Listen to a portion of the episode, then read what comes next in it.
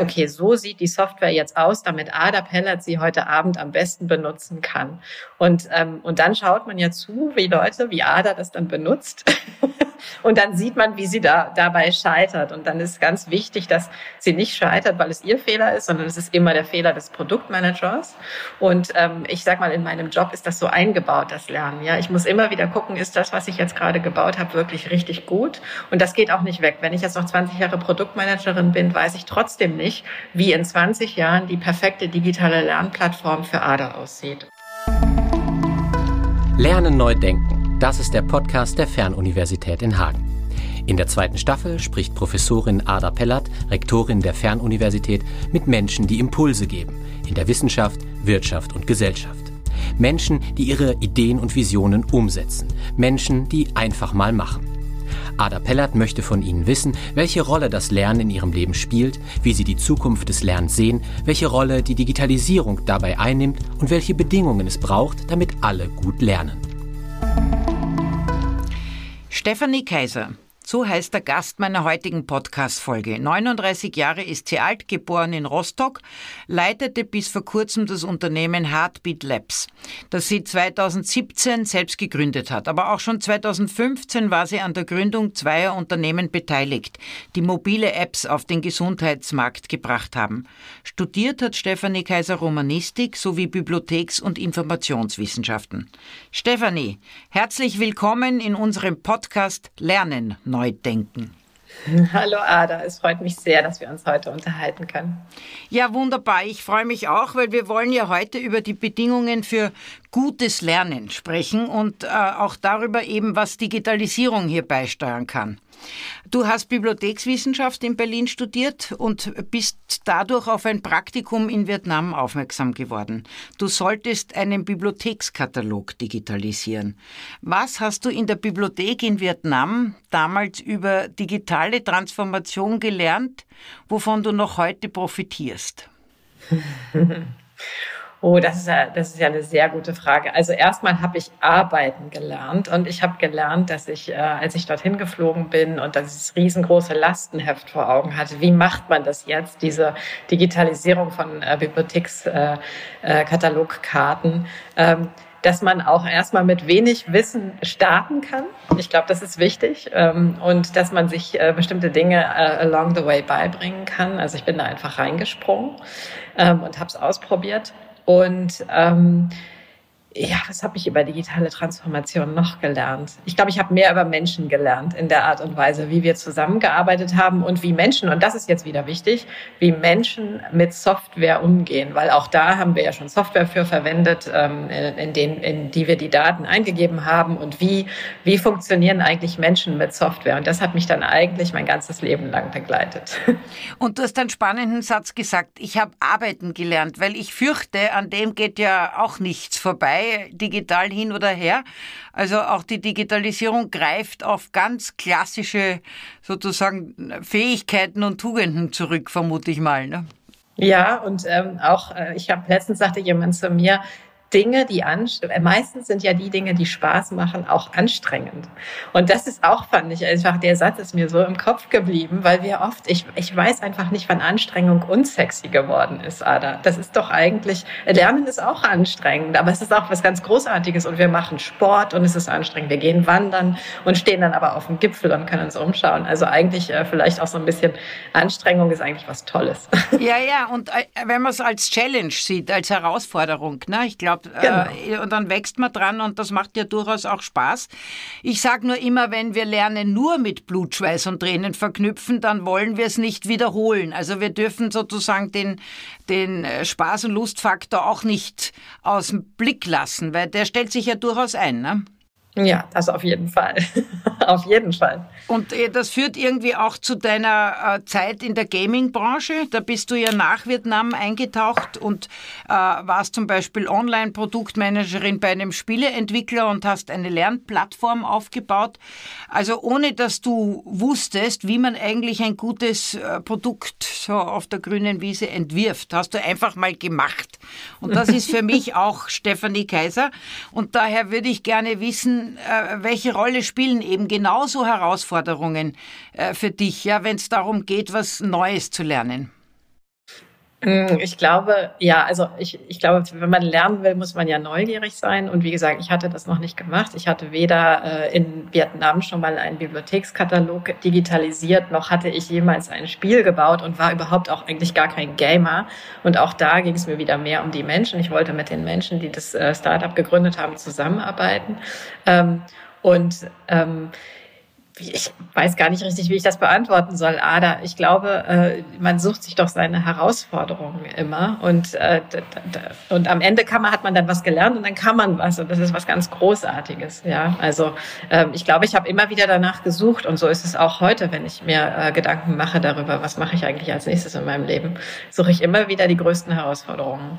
Naja, und du hast das Stichwort Neugier ja genannt. Das ist ja sozusagen für mich die, die Salz, das Salz auch irgendwie irgendwie des lebensbegleitenden Lernens. Ne? Wenn, man, wenn man die einstellt, dann will man gar nicht mehr. Ja? Und äh, das kann bei manchen passieren mit zwölf, beim anderen mit 50 Jahren und beim anderen, der ist immer mit 95 noch neugierig. Also ich glaube, äh, und sucht dann die Herausforderung. Ne?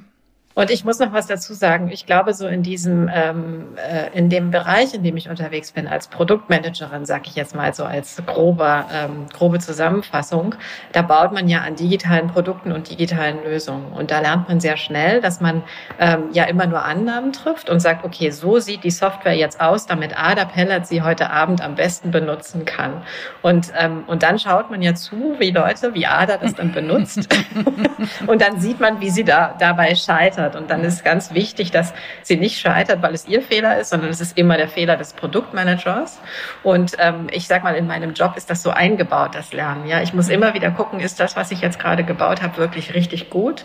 Und das geht auch nicht weg. Wenn ich jetzt noch 20 Jahre Produktmanagerin bin, weiß ich trotzdem nicht, wie in 20 Jahren die perfekte digitale Lernplattform für ADA aussieht. Mhm. Und das finde ich ganz großartig. Ich muss immer wieder gucken, ist das, was ich annehme, richtig? Ich muss immer wieder lernen. Ich muss immer wieder ausprobieren. Und so entsteht Innovation Innovation und das ist in meinem Job quasi eingebaut. Ja, und es ist ja auch äh, ein bestimmter Umgang, vermute ich mal, auch mit Rückschlägen eingebaut oder wie man sie framet, ob man das überhaupt als äh, Feedback nimmt, als äh, Möglichkeit zu lernen. Aber du hast ja sicher auch als äh, Managerin, die jetzt in verschiedenen Unternehmen tätig äh, war, äh, unterschiedliche Formen, lief sicher nicht alles glatt, vermute ich mal. Es wäre jedenfalls ein exzeptionelles Leben Leben bei mir ist keineswegs alles glatt gelaufen und daher, wie geht man denn äh, persönlich dann um, ja? Wenn man, ähm, ist das dann eben die berühmte gesunde Fehlerkultur, die uns hilft, äh, digitaler zu werden? Oh, Anna, da sprichst du ein Thema an, ein Herzensthema an, ja. Und ich würde es, glaube ich, ungern Fehlerkultur, sondern eher Lernkultur nennen. Mhm. Wir sind ja hier auch beim Guter Lernen. Punkt. Und dann würde ich gerne unterscheiden. Ähm, es gibt, glaube ich, zweierlei Arten von äh, etwas, was wir heute als Fehler bezeichnen. Das eine ist, ich habe gewisse Daten vorliegen und idealerweise, das hast du auch mit Viktor besprochen, ähm, äh, basieren meine Entscheidungen auf Daten, die ich habe. Manchmal habe ich aber keine Daten. Dann muss ich Annahmen treffen. Ich treffe eine Annahme, wenn ich sage, so sieht das Interface für Ada Pellat aus, damit sie die digitale Lernplattform benutzen kann. Und wenn du dann den Button nicht findest, dann ist meine Annahme falsch gewesen, aber das ist an sich kein Fehler. Und darüber zu reden ist extrem wichtig. Das ist das Gleiche, wie wenn meine Tochter versucht, den Kreis ins Dreieck zu machen. Das ist auch, sie hat die Annahme getroffen, sie versucht, es funktioniert nicht, dann versucht sie es nochmal, nochmal, nochmal und man denkt sich, gut, jetzt könnte sie auch mal lernen. Irgendwann lernt sie es dann, aber auch das war kein Fehler. Und dann gibt es natürlich, also das ist das eine. Und damit umzugehen ist irgendwie Teil der Arbeit, weil man natürlich immer nachschauen muss, ist das, was ich jetzt gebaut habe, wirklich nutzerfreundlich etc. Stimmte meine Annahme. Das andere ist, wenn man einen echten Fehler macht. Sowas wie, ähm, Jetzt fällt mir gerade keiner ein. Aber so, so ein richtiger Fehler. Ah doch, mir fällt einer ein. Und zwar hat mal ein äh, Mitarbeiter von mir einen Teil einer Datenbank gelöscht. Von einem Spiel, das zweieinhalb Millionen äh, Nutzerinnen und Nutzer jeden Tag hatte. Oh, das war das schlecht. Da war das, da war, das war wirklich hart. Und ich habe mir auch vorgestellt, ja, der hat wahrscheinlich dieses Pop-up, wollen Sie das wirklich? Mit Ja beantwortet. Und dann, sowas passiert. Wir sind alle Menschen und wir werden immer wieder Fehler machen. Und in diesem Moment, finde ich, ist es extrem wichtig, wie reagiere ich als Führungskraft auf so eine Art von Fehler. Ähm, und das ist das, was ich eigentlich gerne als Fehlerkultur bezeichnen würde. Entweder ich raste aus und mache den total zur Sau, Entschuldigung, und dann kriegen alle Umstehenden Angst und sie werden sich nie wieder bewegen. Niemand wird mehr irgendwas versuchen. Alle kriegen Angst. Oder ich sage, gut, lieber Entwickler, wir wissen beide, es ist jetzt echt nicht gut gelaufen. Wie, was können wir machen, damit es in Zukunft nicht mehr passiert? Und wenn, wenn man so mit Fehlern umgeht und darüber, darüber reden kann, äh, auf, sag ich mal, menschliche Art und Weise reagieren kann, dann kriegen andere Umstehende auch Mut, weil man merkt, ja, okay, solche Dinge passieren und es passiert, mir passiert aber nichts. Ich werde nicht gleich rausgeschmissen. Und das finde ich, das finde ich einen extrem, einerseits einen extrem wichtigen Punkt, dass man differenziert zwischen widerlegter Annahme und echtem Fehler und dass wir lernen, mit Fehlern anders umzugehen, menschlicher miteinander zu sein. Macht das Sinn? Ja, total, weil äh, vor allem auch diese Unterscheidung, vielleicht fängt das Problem im deutschsprachigen Raum schon damit an, dass was wir alles ganz schnell als Fehler bezeichnen. Vielleicht war ja. es ja nur eine widerlegte Annahme oder eine genau. Rückmeldung genau. oder äh, äh, wir, wir sehen schon was als Rückschlag, was gar nicht so groß war, sondern einfach, es hat sich ein wenig anders entwickelt. Ja? Also das finde ich auch nochmal wichtig, dass man vielleicht ganz zu schnell schon von Fehlern spricht. Und wenn, absolut, wenn sie absolut. dann wirklich da sind, die gibt es, dann ist einfach die Art des Umgangs. Ja, also am Ganz schlimmsten ist genau. halt ignorieren, ne? Oder ja, ja. ja. Mhm. Ja, und nicht darüber reden. Und das ist uns ja auch nicht eingebaut, ja. Also keiner von uns, wir sind alle so erzogen, Fehler vermeiden, wenn wir sie machen, nicht darüber reden. Und ähm, es ist viel besser, darüber zu reden, aus meiner Sicht, weil äh, nochmal, ich habe auch immer in meinen Stand-ups, wenn wir irgendwie so äh, All Hands mit der ganzen Firma äh, gemacht haben, immer versucht, äh, ehrlich zu sein und auch mal Fehler zu, äh, zu kommunizieren. Ähm, einfach weil, äh, wie gesagt, wenn man immer nur jemanden sieht, der davon steht und, und immer nur von Erfolgsgeschichten äh, berichtet, dann äh, denken viele Umstehende auch mal gerne, oh, also das, das, also so gut bin ich nicht, das traue ich mich gar nicht erst, ja, und dann, dann bewegt man sich nicht. Aber wenn man merkt, ah, Moment mal eben, ja, angefangen, ah, okay, Fehler gemacht, na gut, weitergemacht, mhm. dann kriegen vielleicht Umstehende mehr Mut. Mhm. Ähm, das ist jetzt sehr generell gesprochen, aber es ist, ist mir ein wichtiges Anliegen. Also ich kann das äh, persönlich bestätigen, was mich am meisten beeindruckt, auch je älter man wird, wenn man die Biografien anderer sieht, zu hören und zu lernen, wie sind sie eigentlich mit Rückschlägen umgegangen. Ja, also die berühmte Resilienz ist ja eher, ja, dass du dich immer wiederhol, wieder erholst, aber nicht, dass du Fehler vermeidest. Ne? Und Ganz äh, genau. ja, da, das, ja. glaube ich, ist schon ein wichtiger Punkt.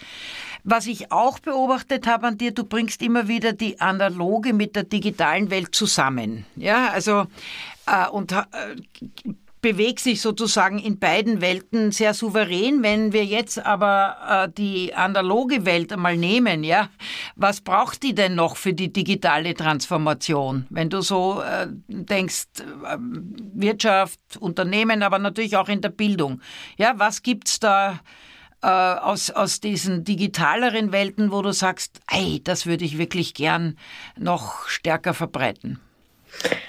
Also ich glaube, wir haben das ja auch im Digitalrat gesehen, Ada. Mit all unseren Themen, auf die wir uns fokussiert haben, sind wir am Ende auf einen gemeinsamen Nenner gekommen. Und das war immer Mindset. Und das Mindset, das wir versucht haben zu beschreiben, was mit diesen Buzzwords agil und so weiter daherkommt, ist ja eins, dass man ähm, Entscheidungen basierend auf Daten trifft, wenn man es auf Daten kann und ansonsten eben Annahmen trifft, schnell iteriert, ausprobiert ähm, und äh, verbessert. So, das ist ja eigentlich dazu gehört eine Menge Mut. Und ähm, ich bin ja jetzt lange Zeit im digitalen Gesundheitsbereich unterwegs gewesen, also auch äh, viel mit einer analogen Welt konfrontiert gewesen, in der auch heute noch Faxe verschickt werden. Ja.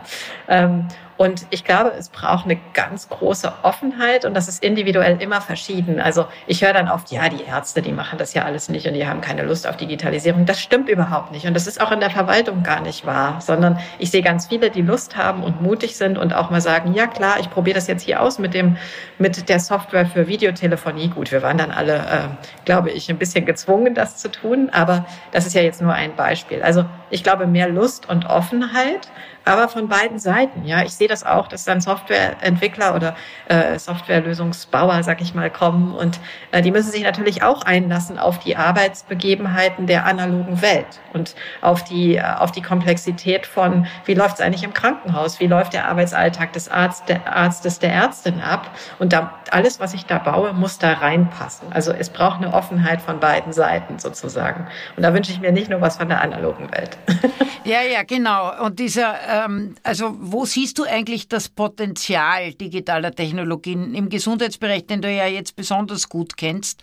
Äh, warum brauchen wir das dort? Was verbessert das? Also ich wünschte, ich könnte, wir sind ja eigentlich mit der Digitalisierung auch im Gesundheitsbereich schon ein paar Jahre unterwegs. Und ich wünschte, wir wären da schon, um sagen zu können, wir haben Komplexität abgebaut. Wir haben Dinge vereinfacht. Das ist nur teilweise der Fall. Also man kann schon sagen, wir hängen da zurück, aber das hilft ja alles nichts. Und das zu konstatieren, das wissen wir alle auch, sondern es ist ja eher, wie machen wir jetzt weiter? Und ich sehe das so, wenn ich allgemein spreche, dass digitale Lösungen im, äh, auch auch im Gesundheitsbereich Dinge vereinfachen können. Und das auf ganz unterschiedlichen Ebenen. Ja, also sei es irgendwie, ich habe als Patient und Patientin eine elektronische Patientenakte, da stehen alle meine Daten drin und der jeweilige ähm, Leistungserbringer, Arzt, Ärztin, wer auch immer, ähm, hat diese Daten zur Verfügung. Allein das ist schon Gold wert, ja, dass wir wieder basierend auf Daten bessere Entscheidungen treffen können. Oder nehmen wir ähm, künstliche Intelligenz und das, das Thema der Radiologie. Wenn man heute eine Mammographie macht und der einzelne Arzt, die einzelne Ärztin dann da drauf schaut, dann ist ist so ein Arzt ja am Ende des Tages auch nur ein Mensch und vielleicht abends auch mal müde. Ja? Und wenn aber jetzt eine Million oder zehn Millionen andere Bilder daneben gelegt werden und von einer Maschine ausgewertet werden und dann eine Diagnoseempfehlung gegeben kann und gesagt werden kann, schau mal, basierend auf diesen ganzen Daten, die wir da haben, könnte es X sein ist eine tolle Diagnoseunterstützung für Ärzte und Ärztinnen. Dann höre ich immer, ah ja, das wird das dann jetzt den Arzt, die Ärztin ersetzen. Nein, natürlich nicht, weil am Ende des Tages sind sie ja nicht nur Diagnosemaschinen, sondern sie sind diejenigen, die dann mit dem menschlichen Gut der Empathie, der Kommunikationsfähigkeit kommen und das überbringen können ähm, dann auch in der Begleitung von chronischen Krankheiten. Da habe ich sehr schöne hybride Modelle gesehen. Du hast es ja vorhin gesagt, analoge Welt mit der digitalen Welt verbinden. Da sehe ich eigentlich die Zukunft. Ähm, zum Beispiel äh, bei der Begleitung von Typ-2-Diabeteskranken oder äh, ähm, äh, Menschen mit Indikationen im kardiovaskulären Bereich, die ja alle ähm, äh, Lebensstile verändern müssen, ja, mehr Sport, bessere Ernährung und so weiter. Wie schafft man das in Menschen auszulösen? Und da gibt es wunderbare hybride Modelle, wo es einerseits irgendwie die Ernährungsberaterin gibt und andererseits den verlängerten Therapeuten, die verlängerte Therapeutin in der Hosentasche über digitale Tools. Das ist so mächtig und kräftig, diese Verbindung, wenn man die äh, auf feine Weise herstellt. Das ist nur ein Anwendungsfall, aber ähm, da sehe ich so ein bisschen die Zukunft. Verbesserte Versorgungsqualität durch die Ver Verbindung von eigentlich der Kraft von dem, was Menschen können, mit Maschinen sehr allgemein gesprochen. Nein, aber genau diese Qualitätssteigerung, etwa in der Gesundheitsversorgung, die wir dadurch erreichen können. Äh, wir haben uns ja hier an der Fernuni auch engagiert beim virtuellen Krankenhaus NRW. Das ist sozusagen eine deutschlandweite Plattform, äh, die jetzt äh, ihren physischen Ort oder Ausgangspunkt einen in Hagen hat. Da gibt es zum Beispiel eben Telekonsile zu Covid-19. Also ich vernetze Menschen äh, und digital unterstützt und kriegt natürlich auch eine raschere und eine ganzheitlichere Entscheidungssituation. Ähm, also im Grunde ist es, sagst du, diese Möglichkeit, Entscheidungen zu verbessern, ähm, mehr äh, Entscheidungs Grundlagen zur Verfügung äh, zu stellen und eben Hybrides letztlich zu bewirken. Das ließe sich doch eigentlich genau vom Grundgedanken auch auf den Bildungsbereich übertragen, oder? Puh, Ada, das musst du sagen, weil du die, weil du die äh, Bildungsexpertin bist. Aber ähm, wenn ich es richtig verstehe, dann äh, lernen Menschen auf unterschiedliche Art und Weise. Und wenn man das herausfinden kann über Maschinen, also wenn es künstliche Intelligenzen gibt, die herausfinden können, welches pädagogische Modell funktioniert, bei welchem Menschen besser und wie können wir eigentlich den individuellen Menschen besser erreichen, mit welchen Inhalten, auf welche Art und Weise, dann ist das äh, was, äh, wo ich schon denke, ja, aber ich ich glaube, du kannst da besser Antworten drauf. Ja, aber, aber ich glaube, das können wir auch aus dem Gesundheitsbereich lernen. Oder das ist ja auch die große Hoffnung. Wir haben in den letzten Jahrzehnten gesehen, letztlich am Ende des Tages müssen wir auch äh, personenzentriert vorgehen. Ja, also angefangen mit der großen Entdeckung vor ein paar Jahrzehnten, dass Frauen und Männer nicht gleich reagieren auf bestimmte Medikamente.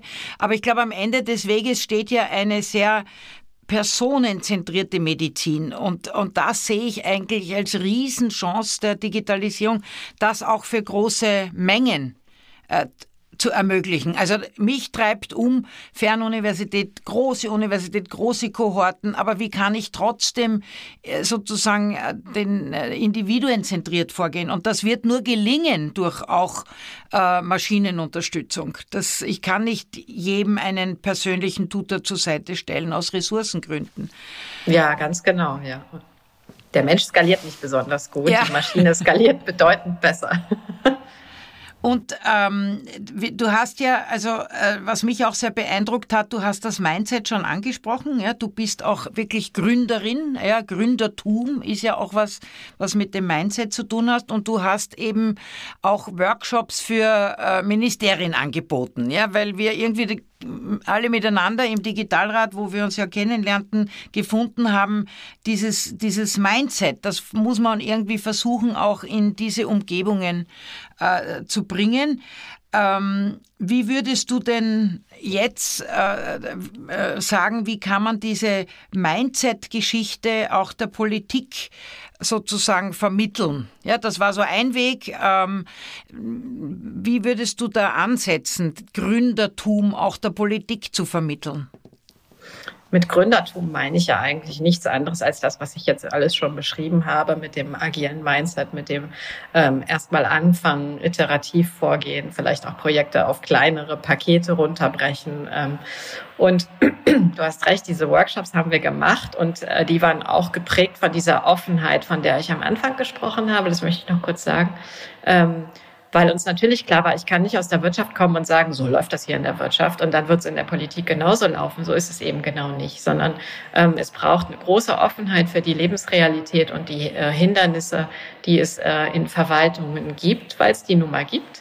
Ähm, und deswegen haben wir auch versucht, uns auf die Projekte der äh, Teilnehmenden zu konzentrieren ähm, und äh, dann versucht quasi das Mindset auf ihre Projekte und auf ihre äh, Lebensrealität zu anzuwenden. Genau. Und wie kann man das jetzt äh, weiter, äh, weiter verbreiten, sage ich mal? Iad hat ja auch immer gesagt, es ist wie so ein Virus, äh, ein positiver Virus, den wir versuchen müssen, in die Verwaltung zu pflanzen, der sich dann schon, ähm, der sich dann schon verbreiten wird.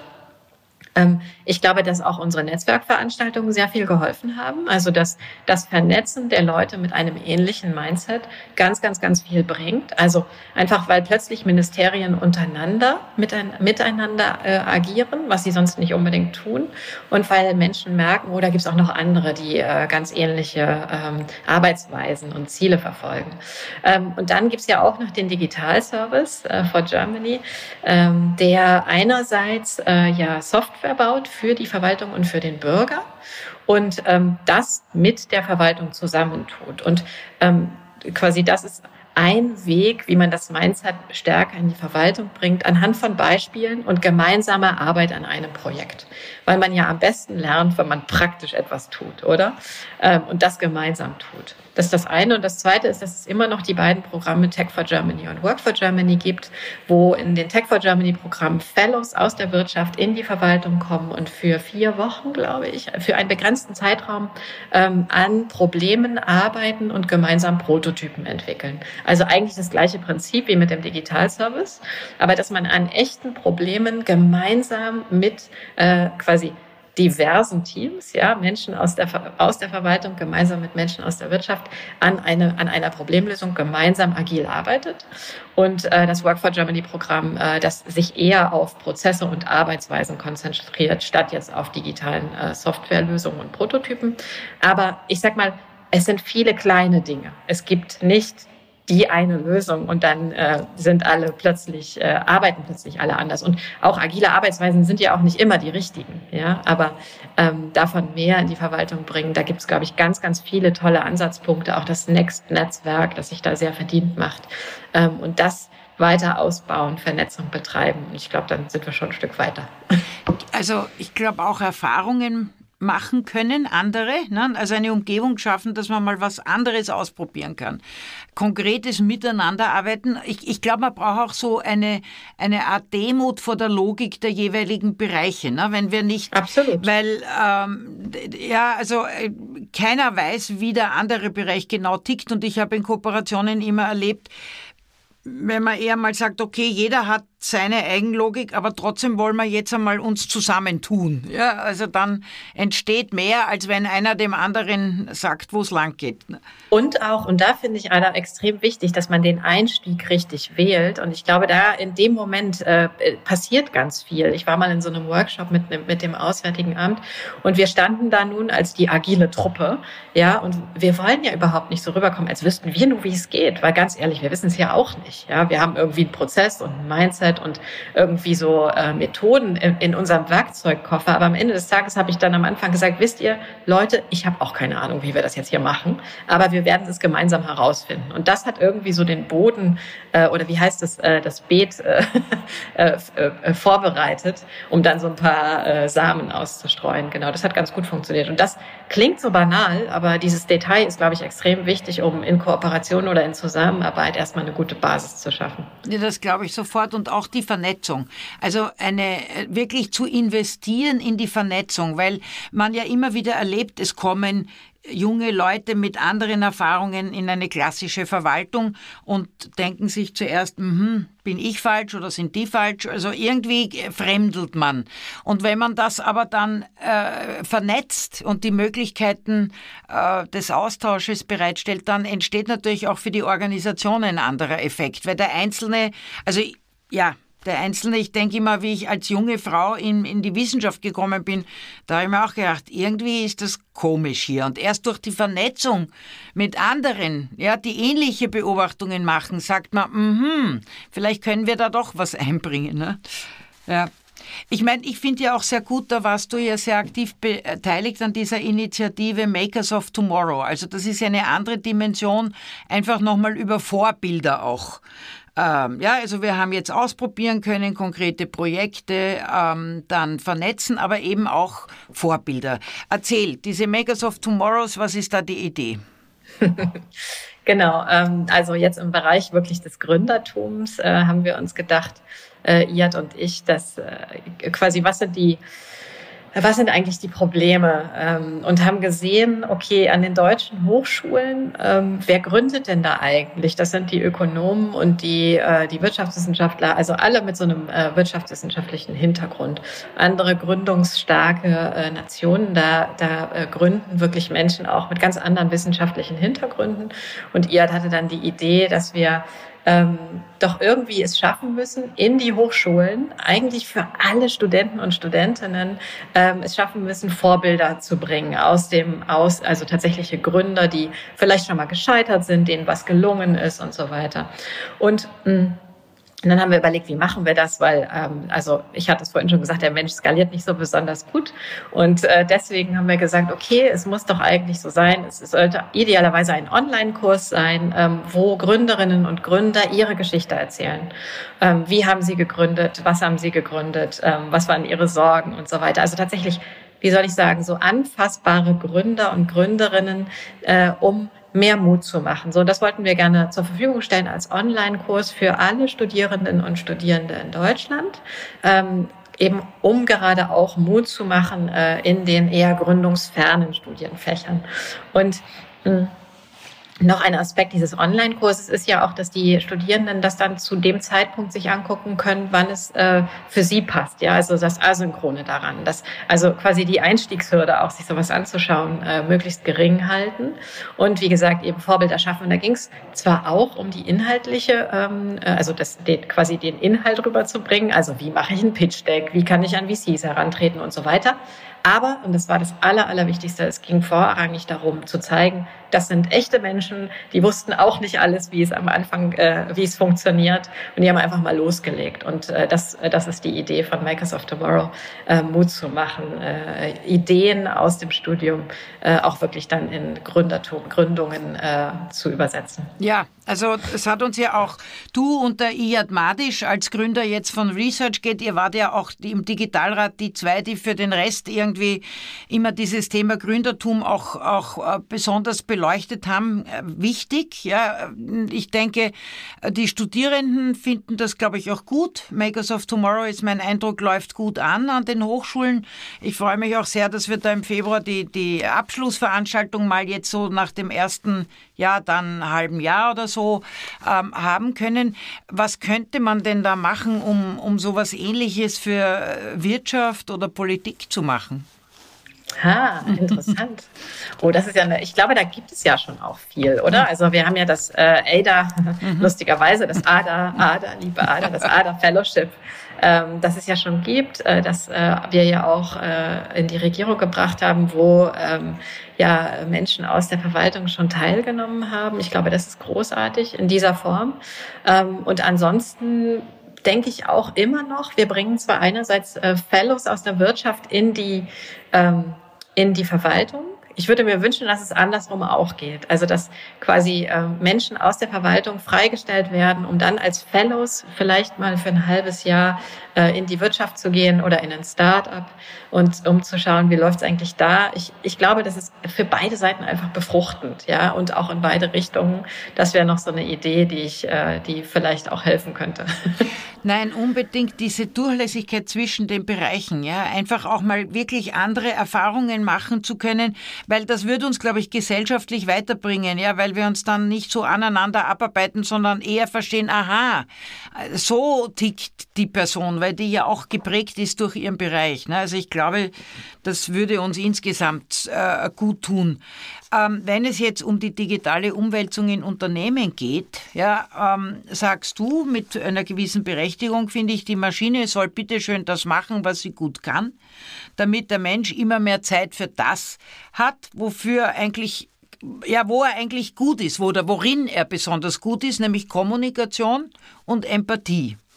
Das hast du sehr stark als Vision für den Gesundheitsbereich formuliert, ja jetzt auch in unserem Gespräch. Aber ich finde, das lässt sich sehr gut auf den Bildungsbereich übertragen, ja, weil ich sehe das genauso eigentlich brauchen wir da mehr Zeit und Platz. Jetzt, äh, wenn du überlegst, was gibt's denn da für digitale Möglichkeiten aus deiner Erfahrung, ja, die, die im Bildungsbereich vielleicht das ermöglichen könnten, äh, dass man eben mehr persönlichen Austausch mit den Studierenden hat? Denk mal ganz frei, was dir so durch den Kopf geht. Hm, ah, da, da, fragst du mich was. ähm, ich glaube, ich kenne mich zu wenig aus in eurem äh, tatsächlich wie, also als Produktmanagerin gehe ich da natürlich so ran. Ich würde mir erstmal euren Lebensalltag anschauen, mhm. oder? Und den Alltag von Studierenden. Äh, wie sieht das heute eigentlich aus, um mir dann äh, digitale Lösungen zu überlegen. Ähm, deswegen fällt es mir schwer, da Annahmen zu treffen, weil mir quasi die Discovery-Phase meiner Arbeit fehlt.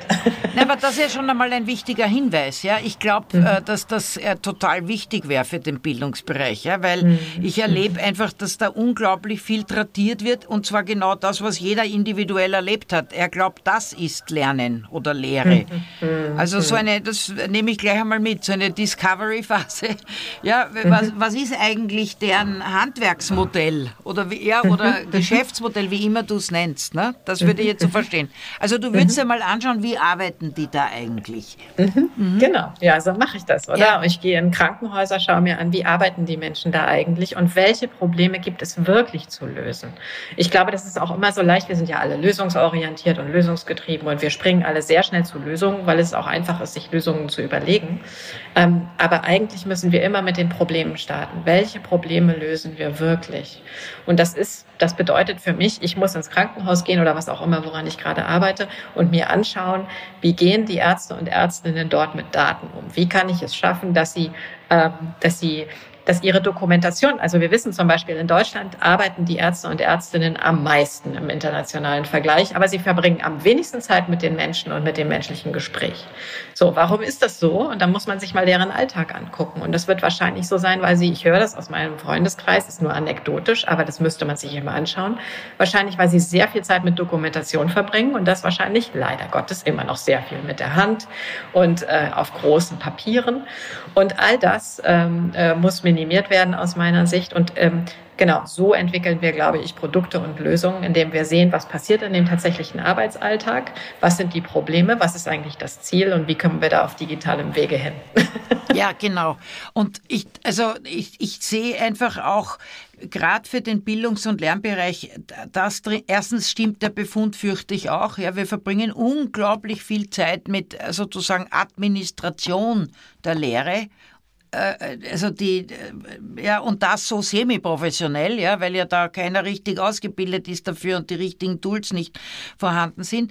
Aber zum anderen hat uns als Fernuni einfach auch so bewegt, je mehr jetzt einsteigen in die Auseinandersetzung mit neuen medialen Möglichkeiten, desto drängender wird eigentlich der Punkt, zuerst sich zu fragen, was ist eigentlich gutes Lernen? Weil, weil sonst, und das ist ja auf den Gesundheitsbereich übertragen, du müsstest sagen, was ist die Mission eigentlich dieses Krankenhauses? Ja, die wollen doch heilen, oder? Also, was braucht man um, um Heilung sozusagen zu befördern. Äh, und, und ich glaube, das ist wirklich so ein Moment. Ich habe immer die größte Panik davor, dass man Vorhandenes ganz schnell in neue äh, Tools dann gießt. Und dann ist es irgendwie auch betoniert. Ja, das stimmt. Ähm, ich glaube, im Gesundheitsbereich ist es verbesserte Versorgungsqualität, weil es ja oft auch mal nicht heilen ist. Ne? Also ähm, Palliativbetreuung und so weiter. Ähm, genau, und da sprichst du was an. Auch ähm, ich glaube wirklich, Digitalisierung ähm, ist, ist ja ein Werkzeug und kein Ziel an sich. Und Tools, ähm, es gibt so viele Tool-Diskussionen, aber Tools sind am Ende einfach nur ein Mittel zum Zweck. Und man muss sich immer genau überlegen, was ist denn jetzt das Problem? Da komme ich nochmal drauf zurück. Was ist das Problem, das wir versuchen zu lösen? Ja, also ich habe auch in Softwareentwicklungsteams sehr oft Tool-Diskussionen. Welche Projektmanagement-Tools verwenden wir denn jetzt? Am Ende des Tages ähm, sind die fast alle irgendwie so ein bisschen gleich und äh, man muss schauen, was ist individuell gerade das Wichtigste. Mhm. Ja, das stimmt.